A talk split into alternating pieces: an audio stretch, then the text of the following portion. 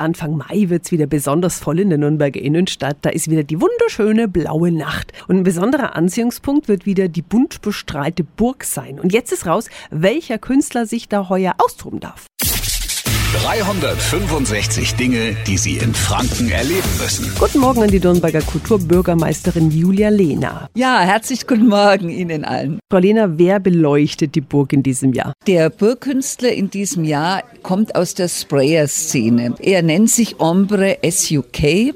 Wir kennen ihn bereits äh, durch die Gestaltung von zwei Bücherbussen, die für die Stadtbibliothek im Einsatz sind. Und er hat eine ganz besondere eigene Bildsprache. Aber ich glaube, es wird vielen Menschen gefallen, wird sie ansprechen und sie werden begeistert sein. Warum wurde er gerade ausgewählt? Einen Sprayer hatten wir noch nie. Street Art ist ja immer ein Stück Subkultur. Und ich denke, diese Reminiszenz eben auch an die jugendlichen Rezipientinnen ist an dieser Stelle auch ein Motiv gewesen für uns, einmal einen solchen Künstler hier zuzulassen. Können wir sehr gespannt sein auf alles, was die Blaue Nacht heuer an Kunst und Kultur bietet. Das Motto ist übrigens Botschaften. Die Blaue Nacht ist am 6. Mai. Der Kartenvorverkauf, der läuft bereits. Die Infos sind auch auf radiof.de.